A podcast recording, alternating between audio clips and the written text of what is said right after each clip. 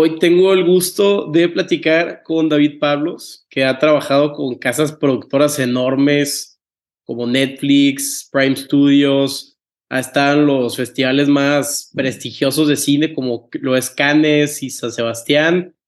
Eh, David es un director muy, muy egresado de la, del CCC, entonces muchísimas gracias por estar aquí con, con nosotros, David. Muchas gracias, Carlos, un gusto. Oye, no, coméntanos ahorita, estabas en, en, Monterrey, ¿qué te pareció? Este? A mí, Monterrey me recuerda mucho a Tijuana, creo que todo el norte tiene como un aire compartido. Digo, es distinto, hay diferencias muy importantes entre Monterrey y Tijuana, pero sí que comparten un aire, comparten un algo. hay, hay, hay momentos en los que estoy en Monterrey y hay muchas cosas, tanto de la gente, de la cultura, de la ciudad misma, me recuerda a Tijuana. Entonces, nada, me siento, me siento, me siento como en casa cuando estoy ahí de alguna manera, aunque sí, son ciudades muy distintas y Tijuana tiene una, una locura que yo creo que es única y que ninguna otra ciudad tiene. Claro, me imagino que es lo mismo en tema de, eh, son climas medio áridos, hay migrantes, estamos muy cerca con, con Estados Unidos, entonces es esa mentalidad de, de frontera, ¿no? Sí, exacto, es una mentalidad de frontera. Ahora, creo que lo que hace Tijuana distinta es el hecho de que pues, es la frontera más transitada de México, del mundo, se dice incluso. Y entonces sí hay una, sí hay una afluencia de gente de todo México, de todos países, y el que sea tan, una frontera tan transitada con California además, pues le da, le da un aire único y se conjuga creo que en esa ciudad lo mejor y lo peor que puedes encontrar en la vida. Eh, hay una gran vida cultural, hay una efervescencia, hay una, es una ciudad vibrante, pero al mismo tiempo están los peores males, los peores vicios, inseguridad. Es, es, una mezcla de muchísimas cosas, Tijuana. Por eso me resulta tan fascinante. Y que eh, eh, hiciste el documental One Frontier, All Frontiers. Y bueno, yo que soy de Tampico, Tamaulipas, estado fronterizo, muchos amigos vivieron en Estados Unidos, yo también viví un rato allá. Entonces, a mí las fronteras me fascinan, David. De verdad, yo puedo ir a, Texas, a la frontera, y me encanta porque es un choque cultural bien raro donde pues, no sabes si es gringo o es mexicano, habla español, pero también inglés. De repente no les gusta hablar español este, a la segunda generación de, migrantes. Entonces, es una mezcla que a mí me encanta y, y tú que más que nadie, ¿no? Que viviste en Tijuana y tuviste este documental platícanos qué, qué aprendiste de este, de, esta frontera, que al final del día es, no es más que un invento, esta infraestructura o esta, esta muralla cambia mucho la psicología de una ciudad, ¿no? Sí, y de hecho creo que la transforma por completo, como es el caso de Tijuana. Tijuana no sería lo que es sin esa frontera, sin ese muro físico que se construyó. Lo que a mí más me, llamó la atención, más bien, a mí lo que me pasó fue esto, yo crecí en esa ciudad, yo crecí viendo el muro, yo crecí viendo gente que cruzaba todos los días a Estados Unidos, que se esperaban a que se hiciera de noche al lado del muro para cruzar cuando oscurecía. Y hay muchas escenas, muchas dinámicas propias del muro que yo crecí viendo que de alguna manera normalicé. Muchas escenas que para mí ni siquiera eran cuestionadas y que cuando me voy de Tijuana es que entonces empiezo a, entender lo peculiar y lo subgéneris que es la ciudad y a entender muchas de las cosas que me tocó a mí ver y vivir durante mi infancia y adolescencia, como entender que eran situaciones extraordinarias. Eh, y a mí lo que más me impacta es cómo la vida se adapta alrededor del muro y, de eso un poco va mi documental. No tanto la cuestión política, aunque bueno, filmar el muro es político en sí mismo, el muro es político, pero más que enfocarme en, en lo que estaba sucediendo políticamente entre México y Estados Unidos, lo que el documental retrata es la vida alrededor del muro, del muro físico, de cómo la gente se va adecuando a este muro, cómo conviven con ese muro en su día a día y cómo determinan las relaciones entre las personas de ambos lados. Entonces, un poco la, la, premisa era, bueno, vamos a llegar a observar, a poner la cámara y ver qué escenas de vida nos toca ver. Nos tocó ver parejas que se veían en ambos lados del muro y se reunían cada tantos días porque él estaba ilegalmente allá y no podía cruzar, ella tampoco. Nos tocó ver posadas, nos tocó ver muchas personas que iban a visitar a sus familiares, algunas que vivían ahí mismo, en Tijuana, Mexicali, y otras que venían desde, desde el sur del país, desde, desde Michoacán, para, para ver unos minutos a sus familiares. Todas estas escenas a mí me, me conmueven mucho y me, y me parecen fascinantes de ver. Entonces, mi documental se trataba de eso, de tratar de, registrar estas imágenes sin ningún tipo de juicio y simplemente ser un observador lo más imparcial posible. No, y, le haces un bien a, México o a, estos migrantes, porque muchas veces, y, y, me incluyo, que de repente son invisibles, eh, son como un, un tabú que no los vemos. Yo me acuerdo que trabajé un rato ahí en Casa Monarca, aquí en Monterrey, que traen a todos los, les dan comida y asesoría jurídica a los migrantes y llegaban unos y te decían, me acaban de golpear y, y, y, te da la impotencia de no saber qué hacer y luego muchas veces los ves en la calle y, y haces como si no los ves porque sí, sí es algo muy emocional, ¿no? Chance es un mecanismo de defensa, no sé, pero, pero si es un tema emocional y que tú los hayas, eh, lo hayas documentado sin ningún sesgo, a, a, dice algo de ti, ¿no? Sí, definitivamente. Y lo que creo es que uno, para mí este documental era también enraizar, era regresar a mi ciudad, era reconectar con mi ciudad, entender mucho de lo que yo había visto, de lo que yo, de lo que me, había marcado, entender todo aquello que a mí me había conformado y que me dio una forma de ver la vida. Entonces, también para mí eso implicó un reencuentro con Tijuana y, y hay algo en, en, en donde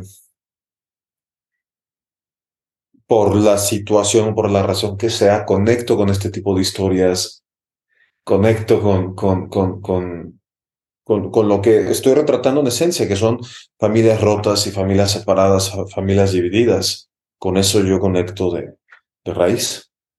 Oh, y, y, se ve que también es un trabajo genuino cuando eh, tiene algo de ti, muchos de tus, de tus obras, como también en lo de la cabeza de, de Joaquín Murrieta, este otro pues, western, digamos, eh, toca muchos temas también sobre la nueva frontera después de la guerra de México-Estados Unidos, de la, la mentalidad de los californios, que no les están dando la nacionalidad americana cuando lucharon con los americanos. Entonces, digo, es una inferencia, ¿verdad? Puedo estar mal, pero veo que hay ciertos como entintados que digo, a ah, esa hora es de David Pablos. Mira, este tuve la fortuna que la cabeza de Joaquín Murrieta fue un proyecto que llegó a mí, no fue un proyecto que yo, contrario a todo lo, demás que he hecho, no fue un proyecto que yo hubiera desarrollado.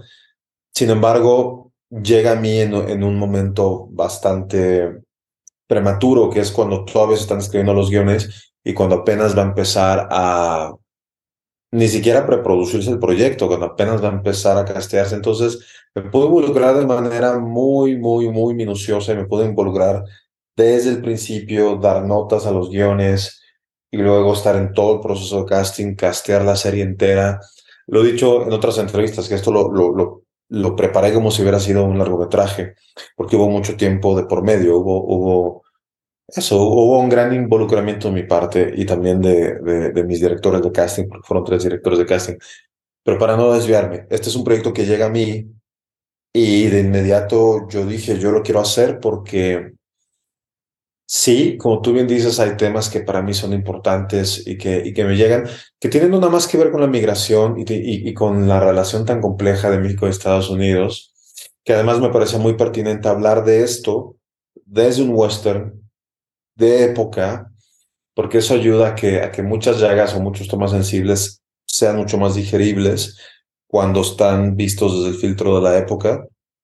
Pero entonces había todos estos temas que me interesaban, pero también volvemos a la parte esencial y, la parte, digamos, íntima, personal con la que yo conecto, que tiene que ver con, con la familia, que en este caso eh, los personajes principales, Joaquín Murrieta de la Cheng, son, digamos, como una especie de padre e hija, una familia bastante peculiar y, y con secretos que determinan la relación de muchas formas. Entonces, también yo encontré digamos, ciertos temas o ciertas historias que, a las que soy afín. Y es interesante cómo un mismo tema se puede reinterpretar de tantas maneras. Tú puedes encontrar muchas maneras de contar lo que es en esencia una misma historia. Y Joaquín Murreta tenía muchos de los, de los, de lo que a mí me interesa y de de lo que yo he contado en, en mis otros proyectos. Entonces, aunque esto fue una serie de televisión, te digo, por la manera en la que me involucré, pude pude hacer un proyecto personal pese a todo lo que implica trabajar con una plataforma y sobre todo con una serie. Ahora, ¿por qué en México habiendo tantos eh, ranchos preciosos, panoramas padrísimos, naturaleza, ya no se hacen los westerns de, del pasado, ¿no? Porque seguimos recurriendo a esta comedia romántica en la colonia Roma, Mis Reyes versus Godines 7. Esa es una gran pregunta y Desgraciadamente yo no tengo la respuesta para eso. Eh, creo un par de cosas. Sí creo que el, género western tuvo su apogeo y luego en algún momento fue olvidado y luego estos últimos años ha empezado a regresar. Y para mí fue muy interesante cuando preparaba esta serie volver a estudiar el western, y no nada más el western que ya conocía, regresar a, a lo que es mi western favorito, que es el spaghetti western, no, no más regresar ahí, sino también ver lo que se ha hecho estos, estos últimos años y cómo el género se ha ido reescribiendo y transformando. Entonces, descubrí grandes, grandes películas que desconocía. Y a lo que voy es, vi cómo el western de alguna manera está volviendo cada vez además con con reinterpretaciones más interesantes. Y, es curioso ver cómo se fusiona con otros géneros y cómo, aunque sea un, un, western, digamos, en su temática y en su historia sea un tanto más tradicional, la forma en la que está filmado, la forma en la que está narrado también ha evolucionado. Y creo que nosotros sacamos la serie en un momento muy afortunado donde el western está regresando, no nada más al cine, sino también en series Así que bueno, veamos cómo continúa evolucionando el género, que es un género para mí de los más complejos y para mí de los más rebuscados en cuanto a lenguaje cinematográfico. Para mí el western es como escribir poesía en términos de, los códigos que tiene y de lo de cuánto recae un buen western en, el lenguaje cinematográfico y en la forma.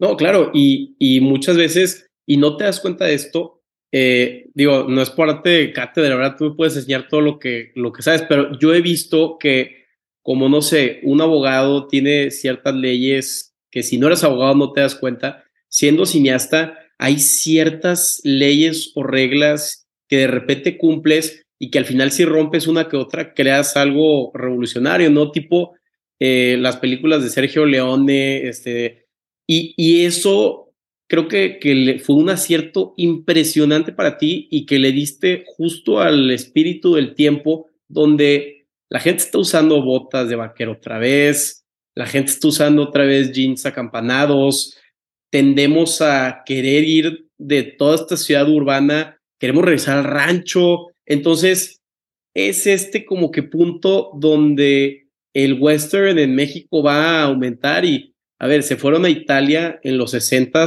hacer estos espaguetis porque era más barato y en México es lo mismo. Entonces, yo creo que tu, eh, esta serie es que marca una pauta para un futuro muy interesante de obras del viejo este. De hecho, es interesante lo que dices. Nosotros filmamos en Durango la mayor parte de la serie, que es un lugar donde se ha filmado muchísimo western. De hecho, una de las locaciones principales, que en, la serie este pueblo se llama Villa Morena. Una de las locaciones principales es el rancho John Wayne, lo que es conocido como el rancho John Wayne, que es básicamente un set que se construyó, si mal no recuerdo, por ahí en los años 40. Se filmaron varias películas de John Wayne ahí. Luego se siguió usando al paso de los años para, para otras producciones, westerns.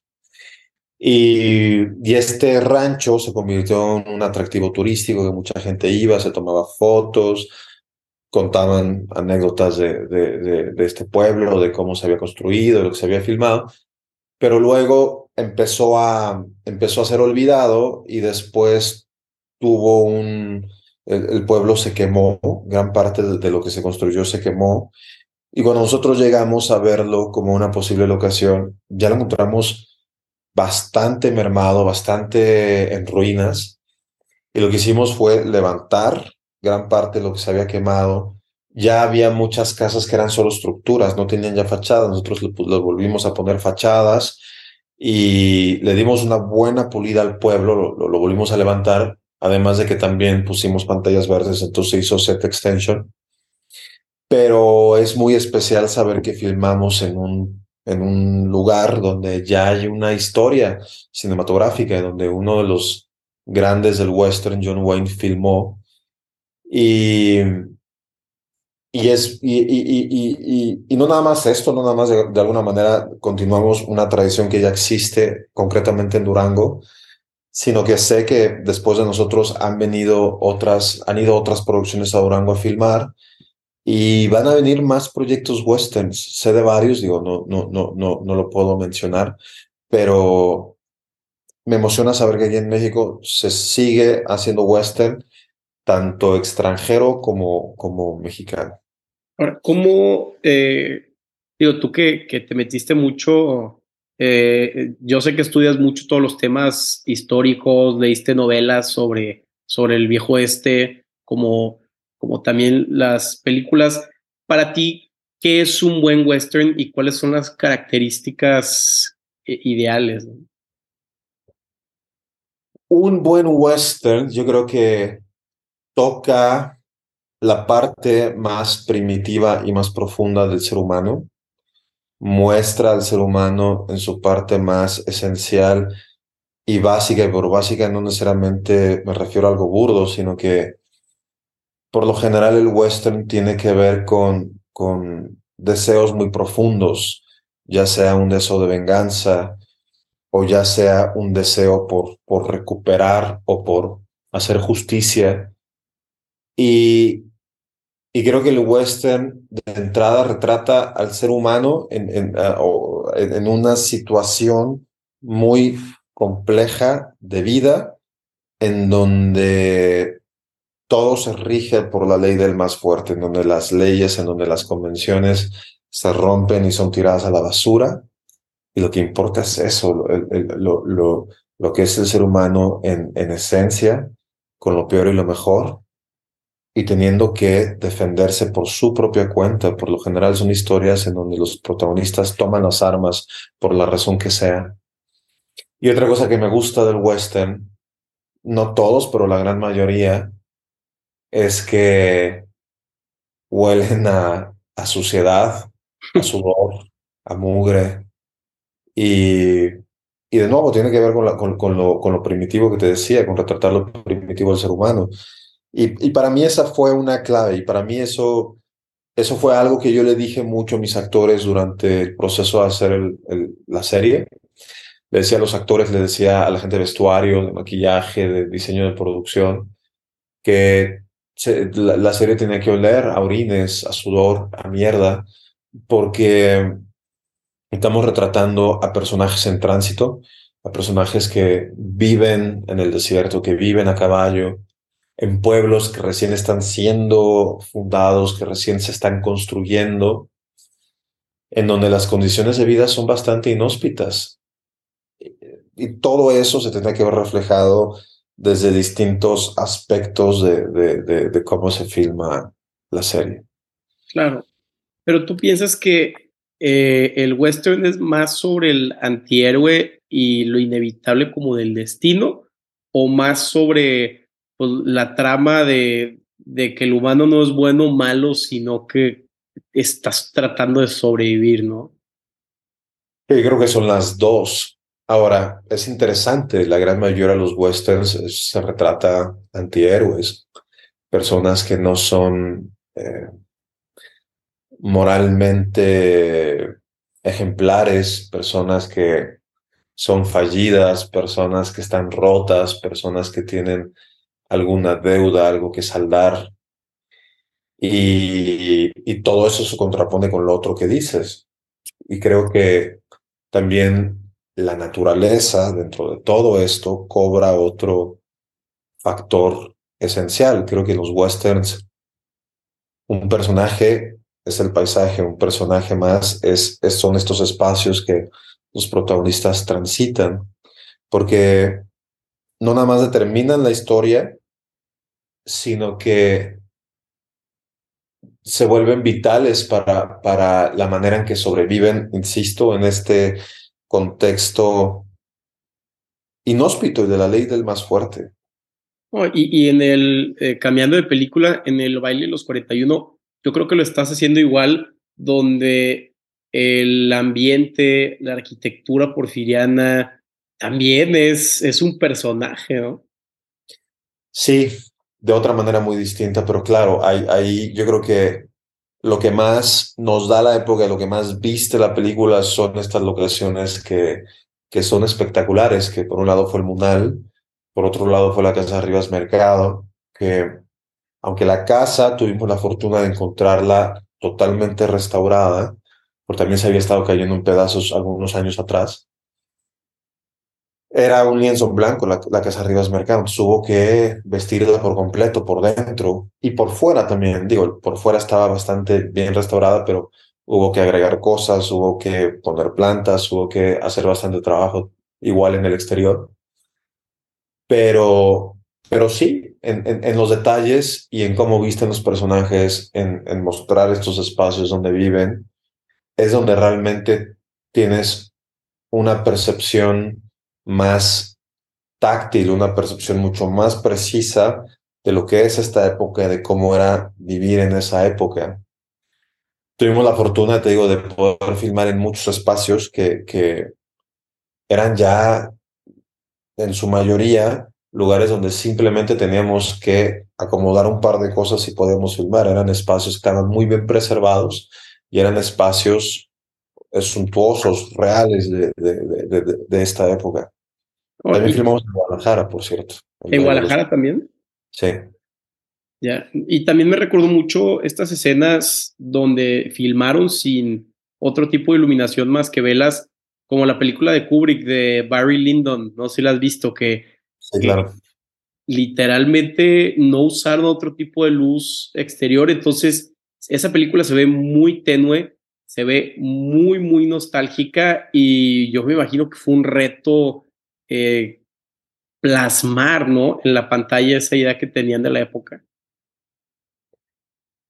El reto más grande está en el diseño de producción y en el vestuario, porque eso implica mucha investigación e implica mucho tiempo de trabajo, o sea, mucha preproducción.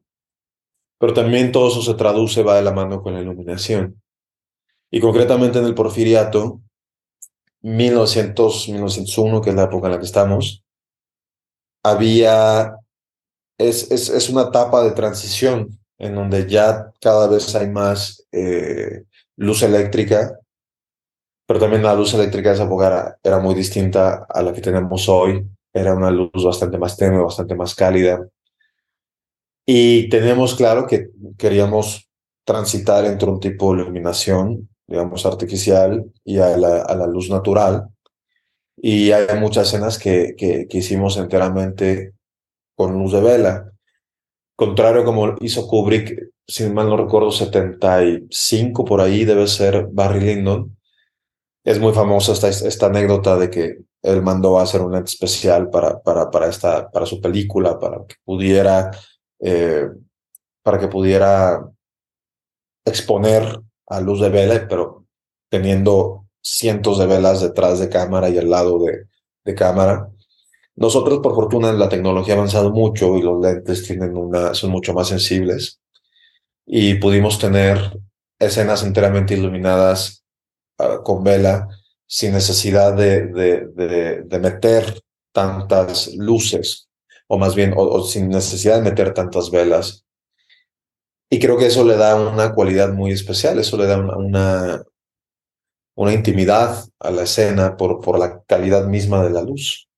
Sobre todo en las, o, o no, no sobre todo, todas las escenas que hicimos de, de, de este espacio clandestino donde se juntan los hombres, no hablo del salón de fumadores, sino donde hacen las fiestas, donde sucede el baile, donde es la orgía, todo eso es enteramente luz de vela y nuestra diseñadora de producción se inspiró mucho en, tomó como referencia el Casanova de Federico Fellini, en donde salen, en esta película salen unos candelabros gigantes bellísimos con unas velas bastante gruesas, bastante grandes, y un poco hicimos una réplica, variación de esos candelabros para ponerlos en la fiesta, con cientos de, ahí eran cientos de velas que tenían que estar encendidas, y se creó un mecanismo para que las velas, por un lado se construyeron las velas, eso sí se hizo para la película, se construyó el tipo de velas que necesitábamos, que eran, que eran, eh, eran velas que, que permitían que la flama estuviera encendida más tiempo eran velas con una mecha más gruesa, que tenían más tiempo, duraban alrededor de tres horas encendidas. Y también se, se, les, se, se ponía en un pedestal cada vela, se clavaba como una especie de, de, de alfiler que permitía que estuvieran de pie y no se doblaran rápidamente, sobre todo porque eran muchas y estaban pegadas. Lo que a veces empezaba a suceder es que se doblaban y se creaban unas formas muy raras y se apagaban antes de tiempo, entonces cada una iba clavada eran velas que se hacían especialmente para, para la película y se tienen que estar encendiendo cada, se tienen que estar cambiando cada tres horas. No. Aparte de todo esto, y además para cerrar el tema técnico, mi fotógrafa también hizo unas cajas cuando filmábamos en espacios más cerrados, cuando eran habitaciones nada más. Eh, ella hacía una especie de cajas, cajas con espejos, en donde metía velas y estas cajas espejos le ayudaban a, iluminar y a rebotar luz. Entonces tenía su vela puesta frente a la cámara, la, la, vela que se ve en cuadro, pero estas otras cajitas que ella hizo, que ella diseñó para iluminar, digamos, al resto de la habitación.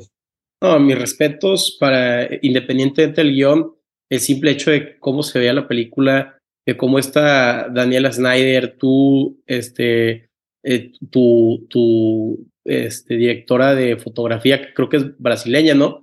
Este, brasileña, Carolina Costa. No, no, no, crean algo impresionante que te juro que si el día siguiente sacan el documental de cómo hicieron la película, yo seré la primera persona en verlo porque es un masterclass. Hay, hay, hay un documental como de 10 minutos que sacó la productora de la película, el estudio, Ajá. lo puso, que muestra algo de lo que fue el proceso y de cómo hicimos, y ahí puedes ver mucho lo que te estoy contando. Ahora, digo, tú que investigaste mucho sobre la historia de, de este tiempo en particular, ¿crees que Porfirio Díaz fue un héroe, un villano? Eh, le pasó lo de la tragedia griega, ¿no? Que, que pues, se fue a lo inevitable del destino. Hmm. Yo creo que muchos historiadores dicen, historiadores con los que trabajé en el proceso de, de hacer la película, Muchos dicen, claro, si, si la historia de Porfirio Díaz llegara hasta tal punto, hubiera sido uno de los grandes héroes nacionales. Pero llegó al poder y luego básicamente se quedó ahí, no salió más. Y yo creo que Porfirio Díaz es un personaje complejo. Es un personaje que sí me queda claro, y no lo estoy defendiendo de ninguna manera. No, no, sí creo que cometió muchísimos errores, muchísimos pero es un personaje que también ha sido especialmente castigado por la historia y nosotros crecimos, o al menos yo crecí eh, escuchando que Porfirio Díaz era uno de los grandes villanos de México. Y no digo que no haya hecho muchas cosas mal, sino que esto opacó a muchas otras cosas que hizo finalmente fue, fue un héroe en la, en la lucha contra Francia. Y, y, y, vaya, de alguna manera a veces la historia lo que hace es pintar a los personajes en, en blanco o en negro, no hay puntos medios. Y, y, simplemente lo que, lo que sucedió es que pude ver a Porfirio Díaz con una serie de aristas y de, y de, y de matices que, que no había percibido o que no sabía. Eso no quita, insisto, todo lo que puedo criticar de él y todos los errores que cometió, pero, pero fue interesante verlo con otros ojos también. Claro. Ahora, ya para finalizar, eh, tú que estás mucho o estás en la pantalla internacional, los festivales, eh, San Sebastián, Cannes, ¿cómo te gustaría que, eh, que se interpretara México o, o, que el extranjero viera a México en, en tus películas, ¿no? Porque ya de repente ver que ponen a México con color sepia, así, un poco anticuado, ¿no? ¿Cómo, cómo te gustaría? O digo, también se vale decir, oye, yo creo mi arte y yo no soy embajador de nada, o sea. Sí, yo creo que no se trata de, como bien dices, ser un embajador del país y, e, e ir, que también está muy bien, tampoco critico esto, hablar de todo lo bello que tiene México y de las, las tradiciones y la cultura. Pero creo que es importante voltear a ver todo lo que somos, con lo bueno y lo malo. Y a mí siempre me ha gustado enfocarme en las cosas que son incómodas. Me gusta ver todo aquello que, que se tiene que hablar y no necesariamente se expone. Me gusta hablar de personajes que han sido, no sé si la palabra correcta es menospreciados, pero personajes que, que se han visto en situaciones de, de injusticia. Me gusta hablar de estos personajes. Y, y me gusta hablar de lo incómodo porque creo que cuesta trabajo hablarlo y porque creo que es importante verlo para, para también terminar de entender lo que somos, para terminar de entender por qué estamos en donde estamos. Yo creo que también pienso mucho en, lo importante que es mostrar la diversidad de México, en, que se cuenten todo tipo de historias, todo tipo de contextos sociales, en todos los lugares del país, no, no solo concentrar nuestras historias en, un lugar. Y, y tengo claro que eso me interesa también. Tengo una afinidad por el norte por obvias razones, pero me interesa contar historias de todos lados y me interesa contar todos lados del país. Y me interesa eso, transitar en todo, por todo tipo de personajes y todo tipo de contextos sociales. No, pues David, muchísimas gracias. Estamos muy emocionados por los, por tus siguientes proyectos, porque está haciendo algo diferente. Históricamente México tiene muchas, eh, muchos personajes curiosos que no han estado en la pantalla o olvidados o, o incómodos. Entonces te agradezco mucho tu tiempo y, y pues muy divertido esto. Gracias, gracias, es un placer y, y sí, y de, dentro, mis, dentro de mis proyectos que estoy desarrollando, que he aprendido a no hablar mucho de proyectos futuros, pero lo único que diré es que sí, sigo trabajando con, con historias del pasado que, que están ahí de alguna manera vigentes, y historias que han sido incómodas de ver. Y por alguna razón te digo, los proyectos de época me, me empiezan a perseguir sin que yo lo hubiera deseado. Pues esperemos que, pues que veamos uno próximo. La verdad es que me encantaría ver uno de Francisco y Madero porque es un personaje medio bizarro. Este, pero bueno, muchísimas gracias y te deseamos lo mejor en, en tu carrera profesional como persona. Un gusto, Carlos, muchísimas gracias. A ti. Hasta luego.